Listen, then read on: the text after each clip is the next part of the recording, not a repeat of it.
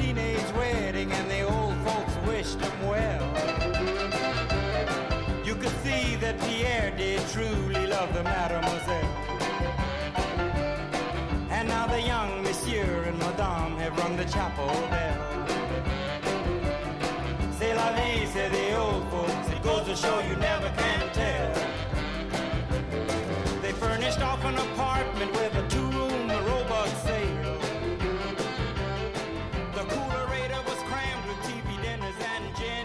大家好，这里是假期限定，我是培培。我是琪琪，我是 Harry，感觉自从像泡泡玛特这样的盲盒热潮越来越成为年轻人之间的话题之后，玩具一词好像不再是儿时的专有词，感觉成年人其实才是现在玩具收藏行列中的中流砥柱。嗯。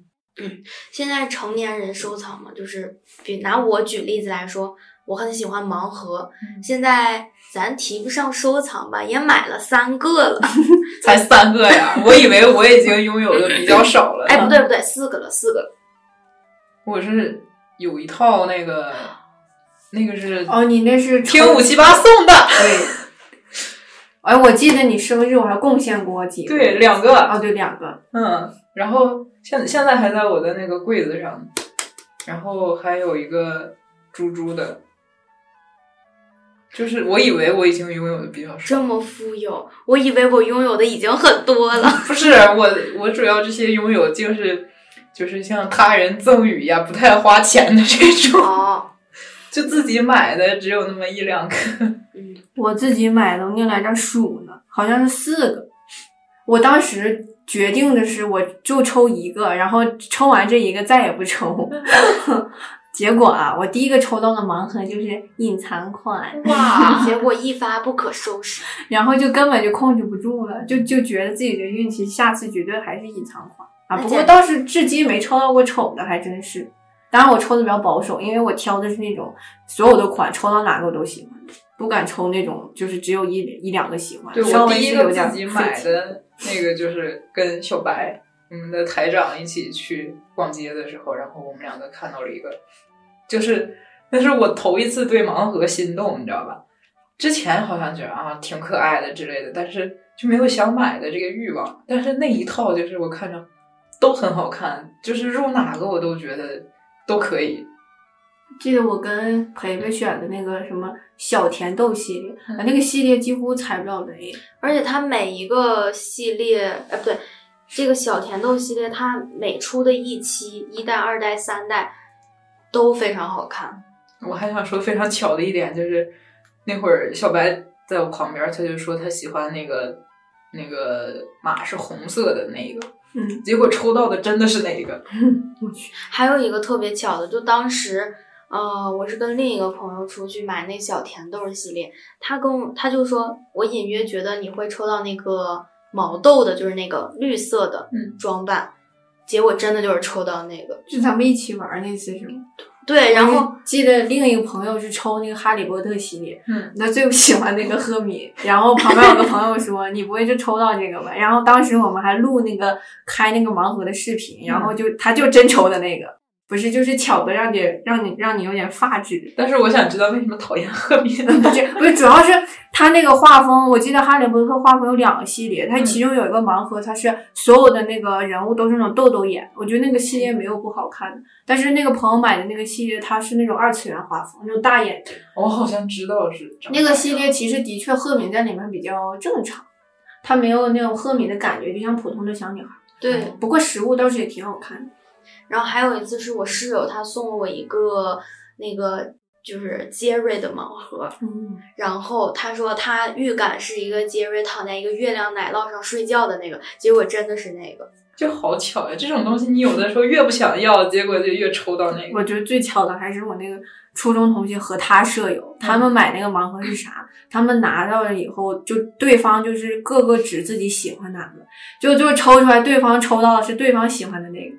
这个交换一下吗？呃，不知道，但是我就想说这个是绝对是最巧的一个，就仿佛看一眼电视剧了。是，就是这种几率还是很神奇。这是不是有魔法？这个真的，这个他们这个实在是最巧的一个。我觉得这个也是盲盒能一直这么火的一个原因。对，就随机性。你要真像那种手办一样，你直接摆在那卖，那估计就一下热度就没了。说实话，它就失去了那种神秘的乐趣了。而且它还有隐藏款，就一个隐藏款就完了。这 那种有钱人绝对就一套一套买，因为盲盒它不是有个机制嘛？我听我姐说，泡泡玛特现在是，你要是买上一套，你里面有重复的，它是可以给你换的，但是没有隐藏，人家概不负责。天呀！我是听看那种拆箱一套里面还能有重复的，有的，就是那就就是五七八送我那套没有重复的。我去，那是真的就是幸运。不过它好像有重复的也挺少的，正常来讲就是没有。嗯，哎，我看那拆箱博主那种啊，比较经济上不愁的，直接就是为了抽隐藏，一套一套的买。不是还有那种加价就专门买一个的吗？对对对，淘宝上面 太刺激了。就是已经是收藏控的天堂了，开始。就除了这种盲盒，还有像那种掌机、游戏机之类的，对，Switch 也是现在、就任天堂出的各种款。最近突然我在小红书上面刷到那个 3DS 又开始火起来了。这个估计又是第二个热潮了。对，从这种盲盒，我感觉盲盒是真正就是引起，不管是任何就是爱好的成年人都可就是去购买的一个。我记得在大概初中时候，盲盒还没有现在这么火，好像当时出了，但是没这么普遍那个。时候应该是扭蛋吧？呃，差差不多，扭蛋是挺挺久远的，但是它当时在咱们这儿不是很普及，再加上咱们城市一般商场没有这个东西，有的话啊、那个图案稍微是有点呃、没什么人买啊。但现在慢慢的，泡泡玛特是已经普遍到，不管是大中小城市，都在商场上是可以见到我我记得当时，哎，高中的时候咱们这儿还没有泡泡玛特呢。嗯，然后现在我上了大学回来了，素子，咱们这儿的那些商场都已经有泡泡玛特的机器了，这个普及范围然后扭蛋机也有了，对现在图案也挺多的。对，基本上是标我就记得。我扭过一个扭蛋，那会儿好像是在上海扭的，就是我最不想要的那个东西，哦，最丑的那个。呀，这个几率好像没有碰到过。闭嘴吧你！真是讨厌呐！我我我记得，如果是玩具这个在成年人社会也很流行的，最一开始对我的印象是手办，嗯但手办这个玩具它不是像盲盒这样不分人群的流行，它毕竟还是流行于二次元。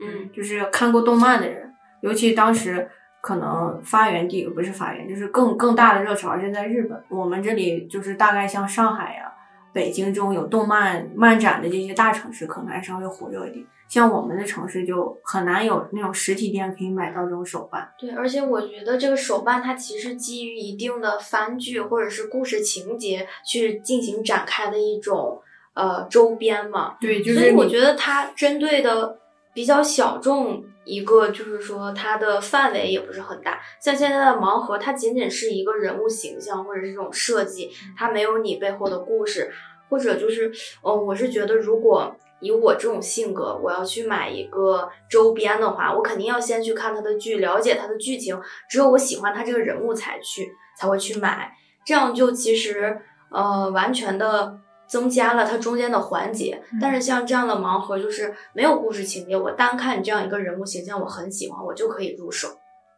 我觉得就是就是盲盒就必须要做成盲盒的重要性。它如果真的像那种手办一样，只是单纯的摆在那里卖一个玩具，那它绝对没有现在的热潮，而且它甚至没有手办的那种故事背景，那它吸引的人可能更小众。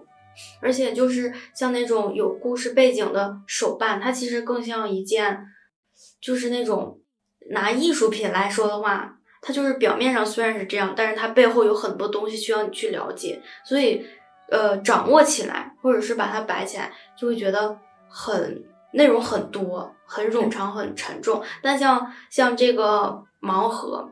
它就是这样一个简简东东，呃，不是 简简东东，简简简单，它就是这样一个，它就是这样一个简简单单的东西放在这儿，摆在这儿，对你来说好看可爱，它可能就足够了。它就是一个独立出来的 IP 形象。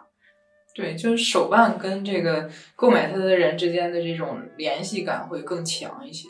嗯，然后其实像现在除了成年人收集盲盒，还有对呃千禧年代、昭和年代的玩具那种复古风也特别感兴趣。就是我就是属于那种特别喜欢复古风，就是我平时穿衣服也喜欢复古风，嗯然后买玩具也喜欢。我记得呃。在去年去上海的时候，我们发现了一个卖那个昭和年代玩具的一个商店，叫大满商店。在此算是一种旅游推荐。如果去那里的话，一定要去大满商店。就如果你是那种玩具收藏爱好者的话，大满商店绝对不可能让你失望。它里面的玩具，就是首先它大部分不是大部分，我我在我看来，它那些玩具应该是百分之百都绝版的。当时是一些呃，大概八九十年代的一些日本的动画和美国的一些动画所衍生出来的周边。那时候那些玩具大概就是家喻户晓的那种老玩具，但是现在已经完全买不到了。它就是收藏的这些玩具。我记得当时有那个奥特曼里面那什么拉面怪是不？这个还不太清楚呢，那个还挺可爱的呢。可能是我我看的那个奥特曼里面没有吧。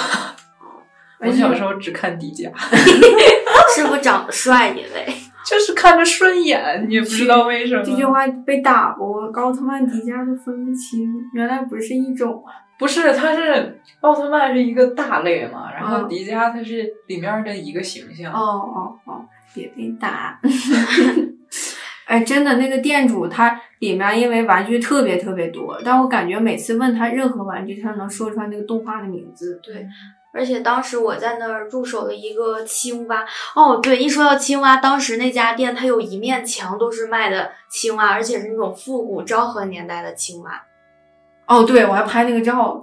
说起青蛙，那兴趣不就来了？他 他当时有一个有一个柜台，那一面儿就是青蛙吧，然后他有一个估计有手臂那么长的一个罐子，就是成年人手臂那么大的一个罐子，里面全是小青蛙，而不是就是那种青蛙玩具，你看着就经常把那个罐子偷走。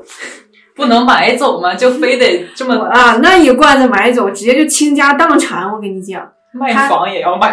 它里面的玩具就是。你正常看啊，就是如果不收藏玩具的人，就估计以为要两块一个，但但是正常讲，那大小得在二后面加两个零。对，然后后来我入手了一个小青蛙，它是那种布材质的，然后里面就像那个沙包一样，就是那个感觉就像九零年代的玩具。然后当时我是一百三入的手，说实话，我对这个价格很满意。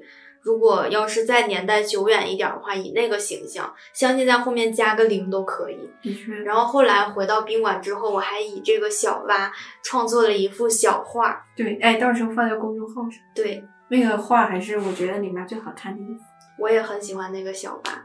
真的，那个小蛙的材质就感觉它能坐你肩上跟你旅行，对，就很像那种动漫。我现在已经带上它跟我上学了。哦，是呢，嗯，把你带到宿舍了。对，它跟那个吃睡在奶酪月亮上的杰瑞放在一起。我还买过一个铁皮青蛙，先开始是就是咱们这儿的一个步行街嘛，青山那个步行街上，然后就看到了，就是跟那会儿的那个同桌说起来，他说他想要让我帮他带一个，结果就带了一个，后来我自己也心动了，然后就又买了一个。我一般要是给人带玩具的话，最后的后果就是自己肯定买了，对，根本忍不住。你再一摸上实物，完了，就说这种这种程度，我不能没不能不能就那会儿，因为是同桌嘛，然后就就看见他在那儿玩儿，然后自己就也啊，实在是忍不住。而且像玩具，我最无法抵抗的是那种迷你的，就比如说一个小桌子、一个小杯子，它做成对无比迷你的那种套装。我看之前就是有一个动漫叫《角落生物》，然后他们出的那种盲盒就是角落生物的家，然后那个他们那个周边就是他那个桌子呀、牙刷，那个牙刷小的可能头发丝儿那么细，你拆那个盲盒的时候还得小心点儿，要不然那可能丢下一片。我之前买过角落生物的一个那个扭蛋，嗯扭出来是一个理发店，然后然后它那个绿色的那个形象我不知道叫什么，它还有一个能拆的那个假发套，然后它还有一个能在那儿做呃就是剪头发的那个小镜子，还能自己 DIY 一下把那个玻璃纸贴上去。我是买过最小的一个，那个那个不算是不算是动漫，它那个品牌就是三丽鸥旗下的一堆一堆各种人。然后我买的叫双子星，哎，你们那个不关注这种我知道那个 啊，那就行。这个过于哦少女了、这个我也知道呢。哎，它少是它是一个粉色头发一个蓝色头发。对对对对，哎，你们居然知道，很幸运。然后当时买的那个就是我提的那个巨细的一个，它那个盲盒是那种生，就是大概是个生活场景，里面有一个装置是一个牙缸、一个牙刷、一个牙膏，那个牙膏大概一厘米，哇，一厘米细吧，也就也就那么点儿点儿。哦，对，你知道我去海威家看过，对，你应该拍过照，就每次就是摆那个盲盒的时候巨小心，因为那个东西一旦丢了就直接淹入人海，那可能还没我睫毛大呢。开始炫耀自己的睫毛了是吧？其实要是说像手办那种东西，我家里可能就只有一个，还是很迷你的。嗯就是它背后有那种故事情节，就是《千与千寻》里面那个无脸男，那是我买过唯一一个可能跟故事情节相关的人物。哇，我第一个我买过的第一个正式手办是那个《进击的巨人》，哦，而且那个很正正好还是我最爱看的一个动漫，然后里面的利威尔兵长。而且很巧的就是那个那个角色是我目前看了这么这么多动漫以后还是最喜欢那个角色，然后我买的是他的手办。我感觉手办这个东西啊，真的你得看过这个动，就是看过这个动漫，有剧情了解，有这个人物背景的喜欢了，你才能买得进去。我感觉以那个兵长的那个手办做的，普通人应该是不会买的。以一种客观的角度来看，它也并不是那么的好看。因为手办这个，如果不是那种非常昂贵的价格的话，它那个脸是无法做到很还原的，其实你这个手办说来说去就是一种情节。就感觉是种寄托。对对对，就要不然有怎么会有人人就省吃俭用，他也要买一柜的手办？嗯，就是我见过 Harry 他家有一有一个柜子吧，也是整整收藏了一面墙，可以说是半面墙吧。半面墙啊，那些大部分不是盲盒，盲盒是我这几年才才慢慢入的。当时喜欢的是那种九十年代的那种美国老玩具，还有那种日本动画的玩具，对对对就淘宝淘宝上淘的，就是有一些可能都已经掉漆了，但就是所以这个东西就是各花入就是什么各花入各眼吧。嗯你喜欢这个东西，你就能懂他的爱好。就像别人看的话，就是觉得莫名其妙，一堆旧玩具还来那摆着，就就不太。那种复古的呃复古风的感觉，我是一直很喜欢。然后就有一天去逛街，然后就看到了一个，就是它那个风格很像千禧年间的玩具，但是一问价格才三十五。就你要想它以那个形象，然后这个价格来说，真的非常便宜了。嗯然后我就立马赶紧联系了 Heavy，然后当时我去到现场以后啊，本来带了个小包想装它，我一直以为就手机那么大大，结果半个手臂那么长。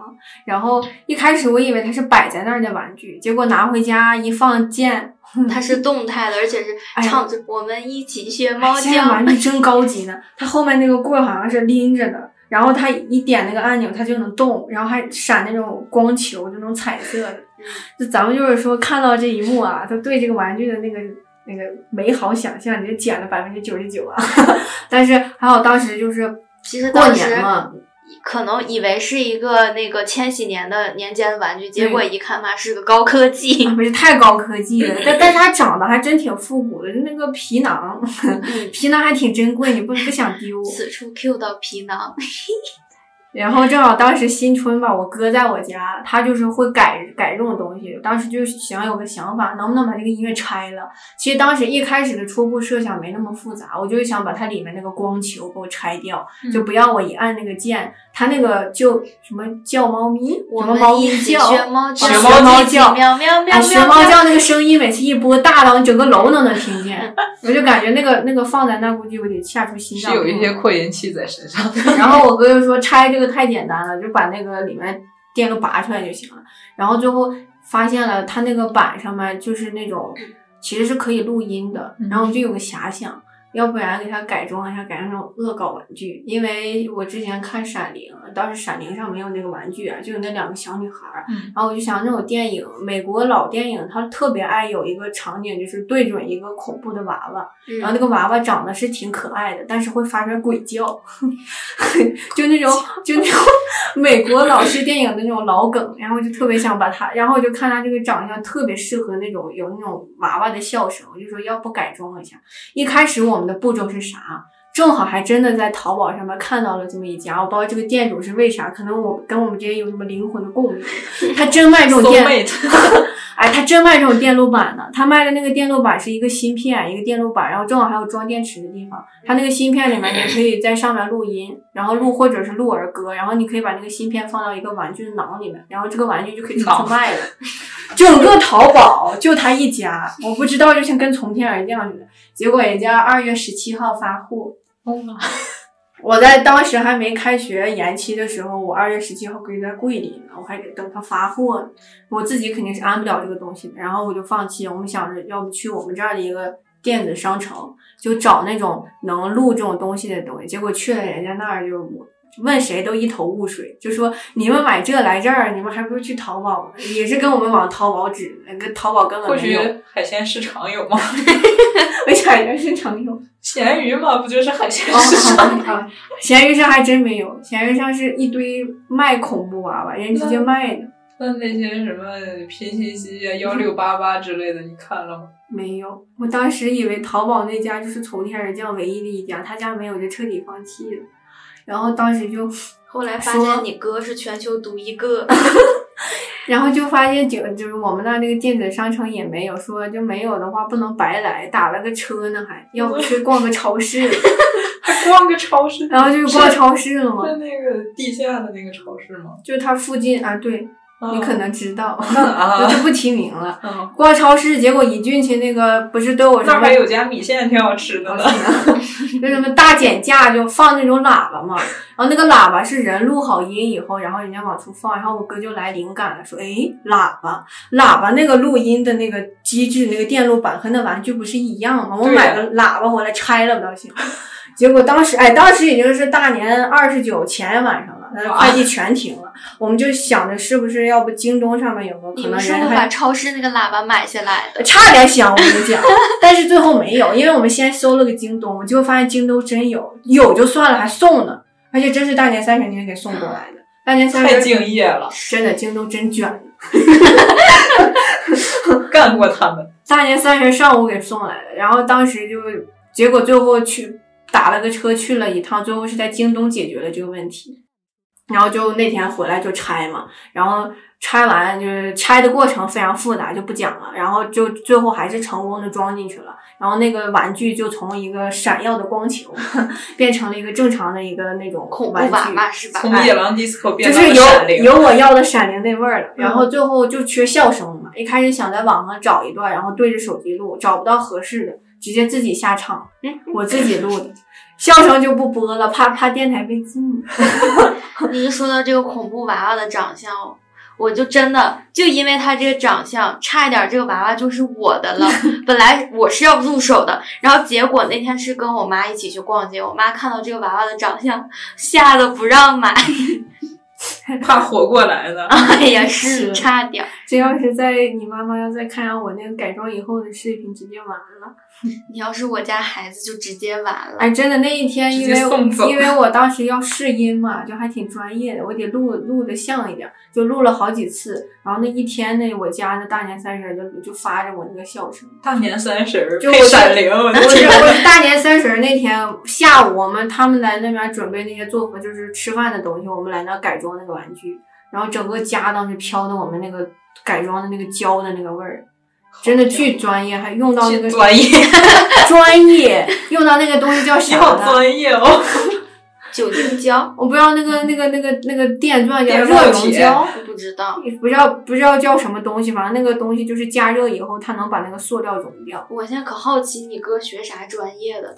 气象的，就 是人学到一定程度就全能了，没办法。通啦。就是拿奖学金那个歌是吗？这些人已经是博士学位了。哎呀，干点干点这些简直就是随随便便。嗯然后这玩具现在就跟那些玩具地位一下就不一样了。嗯就一是其实是摆不下，太大了。然后是是现在它是直接唯我独尊，就放在那个家里我那个房间最醒目那个位置上，就单单那么一个，主要自己动过手的玩具一下就不一样。我记得我姐她也特别爱这种玩具，她她是喜欢那种自己拼的，真的她是纯动手，就是乐高那种玩具。我这个假期跟你姐就一样，对，哎，我我姐其实也不是乐高，嗯就是买不起，但就是就是差不多。国产那种对对对就是会拼一些自己觉得比较有意思的，比如说转这个钮，它上面也能动的那种，哦，或者是就是那个船推着走，然后上面的烟囱也是可以上下起伏的，然后轮儿也能转。这么高级，这么高级，妈呀，我根本拼不出来，都别说摆了。就那个船是七八百块儿，我记得是。嗯，然后它主要那个船难拼的点就在于，平常咱们买那种积木都是彩的嘛，但是它是一个复古的那种，它就是黑白配色，哦，它大部分的件儿都是白的，然后有一个部分就那什么烟囱呀，或者是船底下它就是黑色，你就是要在一大波那个白色的配件儿里面找你需要的，太刺激了。这太刺激。大海捞针呐、是呢，就先开始瘫在那儿的时候，我就迷茫了，要不就这样，不行呀，花钱了，是吗？那么大一个盒子放在那儿，不得被骂？你一说起来这个迷茫，我就想起来，我小时候其实正没接触过啥嗯玩具，但是我特别喜欢玩那个拼图。之前买那种呃几十块的那种大块拼图，最后拼的闭着眼睛都能拼会，然后就挑战了一个一千片儿的拼图，嗯然后就是其实。拼拼拼已经拼了三分之一了，但我不是也是摊在那儿摊开了吗？嗯然后有一天我奶嫌家乱，把那拼图全给我放进盒子里装起来了，妈，一切归零，你知道吗？当时那个心里的感受。我后来又试图把那三分之一拼回来，但是发我发现我没有了那个耐心，我那个一切的拼好的三分之一，连同我那个耐心一起被那个盒子收了起来。哎，我感觉以我小时候那个脾气，直接离家出走，谁也别拦我。哎，估计也没人拦。没人拦，可还行。我走去吧那，省钱。正好不用养活你，还玩具呢。是呢，我当时小时候就是因为各种买玩具就闹腾，然后被打的事件。哎，那你现在小时候的玩具还留下来几件儿？存活率为零。天呐，哎，我小时候的玩具就是一个极端，嗯我是最喜欢就是又玩芭比娃娃，又爱小汽车，嗯两个性别之魂啊！我当时喜欢芭比娃娃，我狂热到我是看那个电影，什么《芭比之梦想豪宅》，对，那个我是在电脑上芭看的，比之真假公主，哎呦那个我也看过。哦，真假公主我超喜欢。现在万达那个、嗯那个前面有一个那个就是水晶的那种还是啥了，嗯，就是那个那个圆的那个东西，就特别像。我去，那个真假公主，他们到最后胜利了，哦。然后公主和王子一起在那个亭子底下跳舞。这还有一个好像是就是什么学院，哦，对，那个那个也有，那个也好本看。本身是还有那个美人鱼那个，呃，哎对哎都有他去他去冲浪，然后对对头发变色了。哎呀，哎呀，我去，童年记忆，哎，我每一部都起码两遍以上。对对对，就就因为这些电影，就导致的巨喜欢芭比娃娃。对，哎，就就我们这儿，反正就 Q 吧，就一个地方，一个小时候可能过年大家都去的地方叫花院。对，然后我现在也去呢。的确，但是我们现在这个花苑慢慢的有点凋零了。我觉得也还好，他其实人还挺多，的只不过是吗现在就那种卖玩具的少了，他就是卖花的多。卖衣服的多。他以前是啥也卖，然后啥也卖的挺好。我记得我芭比娃娃全是在那儿买的。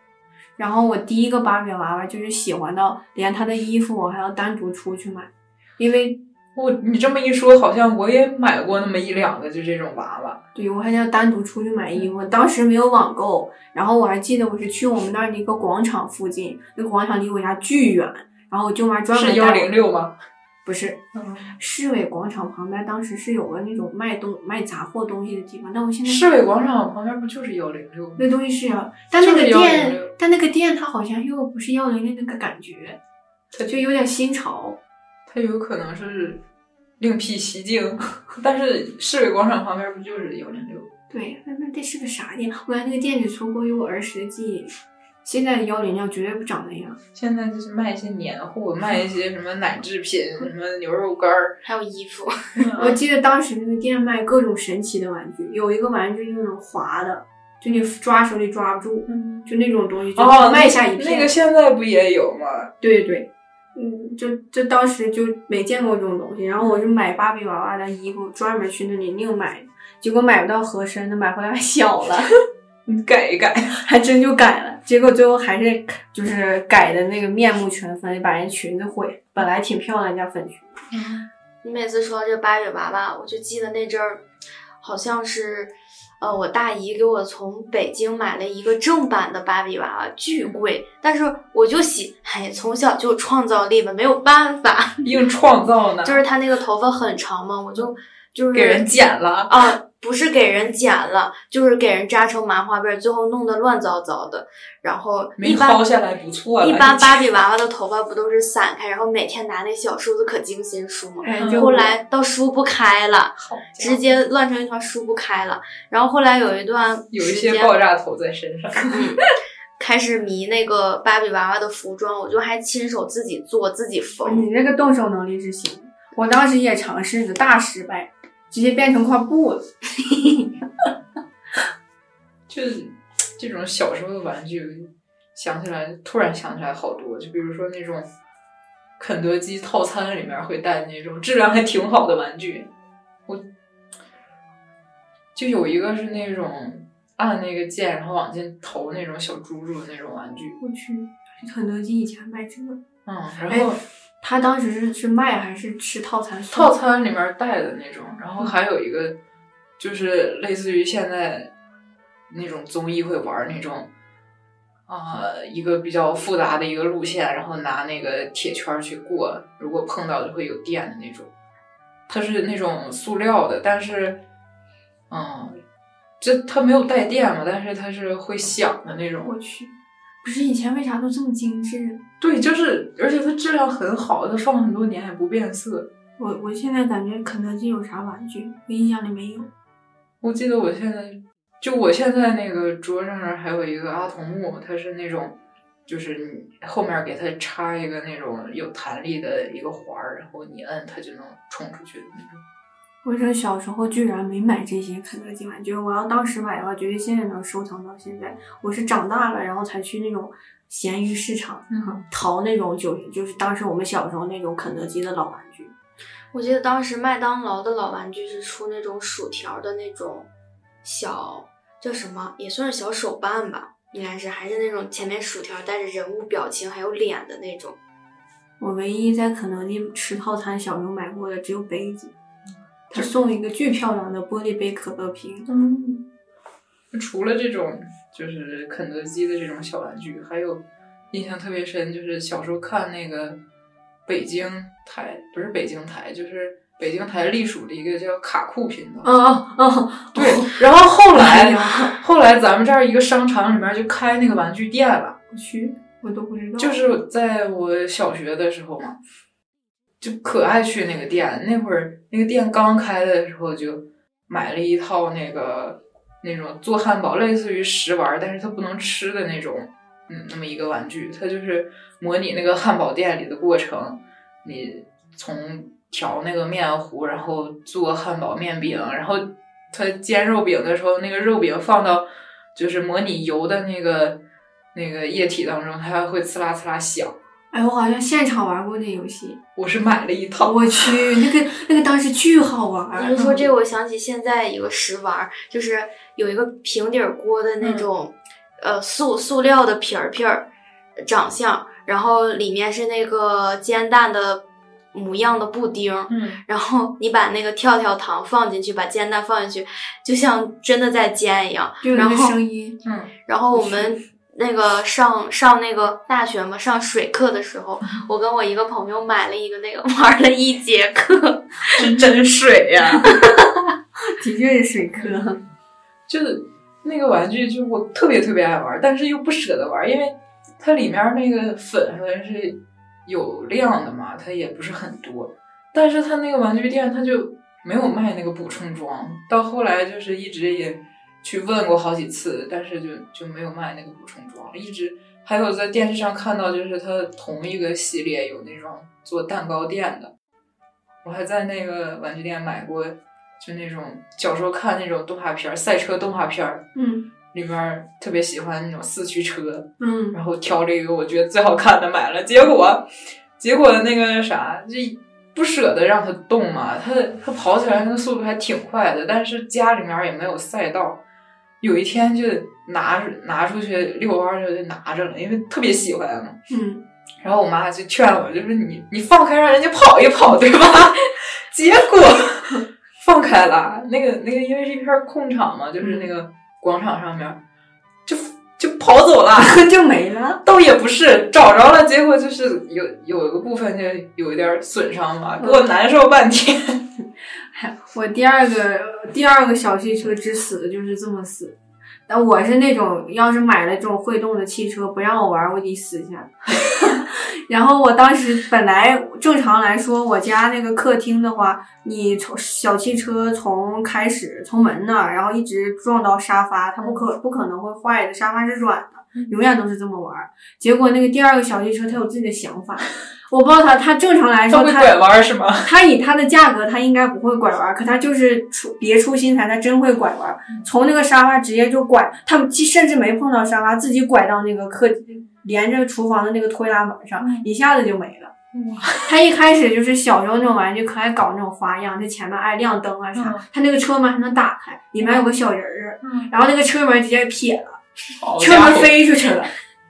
心碎的瞬仿佛，那个《速度与激情》的拍摄现场。对对小时候人生灰暗至至极时刻，应该就是那天。啊太难了，真的那个车巨喜欢，因为我一开始买的车都是像模型一样就放那儿，嗯撑死会跑，那个门能打开，就是对于小时候来说巨大惊喜。嗯还有一些就是家长从外地带回来的那种玩具，对，就是我记得印象特别深，就是有一个陀螺，它是那种就在小的时候看起来很高科技的那种东西，它是电动的嘛，它那个手柄是一个直立的，然后安上电池，你把那个陀螺吸在那个手柄下面，然后你摁上面那个按键就给它加速，加到一定速度以后，你一拍那个手柄，那个陀螺就被震下去了嘛。它那一套是两个，就是那种对战性质的，然后有一个那个陀螺底下是那种圆滑的那种钢珠，所以说它的那个就是重量也比较重，然后它的滑起来也比较顺滑。还有一个是就是那种塑料的杆杆，就是也不知道是买一赠一还是怎么着，反正就是很明显那个。就那个塑料杆它是黑黄配色，那个黑黄配色那个就不如那个灰绿那个，啊、就是带钢珠的那个厉害。嗯，然后每次我姐来我家玩，我就挑那个回绿那个，我以为真是。就就硬要赢呢。我是每次要是有那同学来我家，我只给他玩那种不会动的小汽车，有一些心机在的，主要他也不知道哪个会动，我就默默不说话。就有一些哄骗。哎，你们小时候有没有那种玩具啊？叫套娃？有哦，有家里面现在有那种两三个呢，，那个真的巨复古，感觉现在好像没什么人玩儿，但是当时就感觉那个就可神秘了。我是有一次也是我爸出差，我不知道他去哪儿搞的，好像马来新疆，反正可远一个地方，我当时忘了，巨远一个地方，然后当当地什么特色，然后然后。哎呀，这么展示他们也看不见，嗯反正挺大一个。就是大概有小臂那么大。对，就那个套娃真的就是你每次都觉得这到底了吧，嗯然后结果中间还是能分开。我感觉中我一当时就怕中间是个瓜子儿，就中心是个瓜子儿，因为它只能小到那儿了。结果它那个大小真的就跟瓜子儿一样，然后你在上面只能看到它零星的两个眼珠子。嗯所以就是啊，你先你先说。没，我就是吐槽一下，我觉得套娃的那个做工，其实从大到小，其实就是你能见证一个手工从精细到粗糙对对对，就到后来他连脸都不给你好好画。对，很明显啊，你那个套娃的大外壳上面那些花都是立体的，好多东西可能镶上去，到最后它那个花因为对上面会有什么金箔呀对？对对对对对，应该估计妈买的同款。就是你能看到那个外壳就是有多精细，后面就有多复原，因为它套娃它每一个图案都要保持一样，它到后面那些镶金箔那些地方直接就几笔点点。对，它表情也是几笔点点。我就记得那个我家第一个套娃，它是那种原木底的，然后它就没有刷那种很多的漆嘛，但是它的那个勾画还是比较精细的，就上面也贴金箔之类的。然后后来就是我幼儿园的一个老师对我特别好，然后有一回就去他们家玩儿，嗯然后他们家的，就是他的孩子，就那个姐姐，她那会儿也特别喜欢套娃，就她屋里面我记得有好多，嗯，然后她让我挑一个，说要送给我，我的天呐！哎呀，我小时候咋遇不到？然后我就我就挑了一个，就不是很多，就比较少个数的那种。嗯，毕竟人家给嘛，对吧？也也不能奢求太多。对，挑了一个橘黄色的，然后现在还在我的柜子里摆着。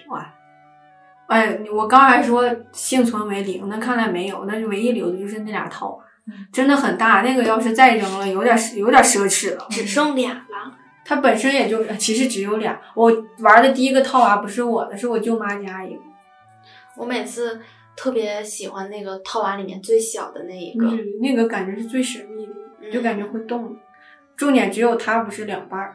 而且我每次我都觉得那些两半儿的就保护它一个呢。哎，对对对对对，虽然已经长大，但是我们仍然童心未泯，仍在收藏玩具的路上。如果你也有收藏玩具的习惯，或是有感兴趣的玩具，可以关注我们的公众号，添加小客服微信和我们进行讨论。这期节目到此就要跟大家说再见了，拜拜，拜拜。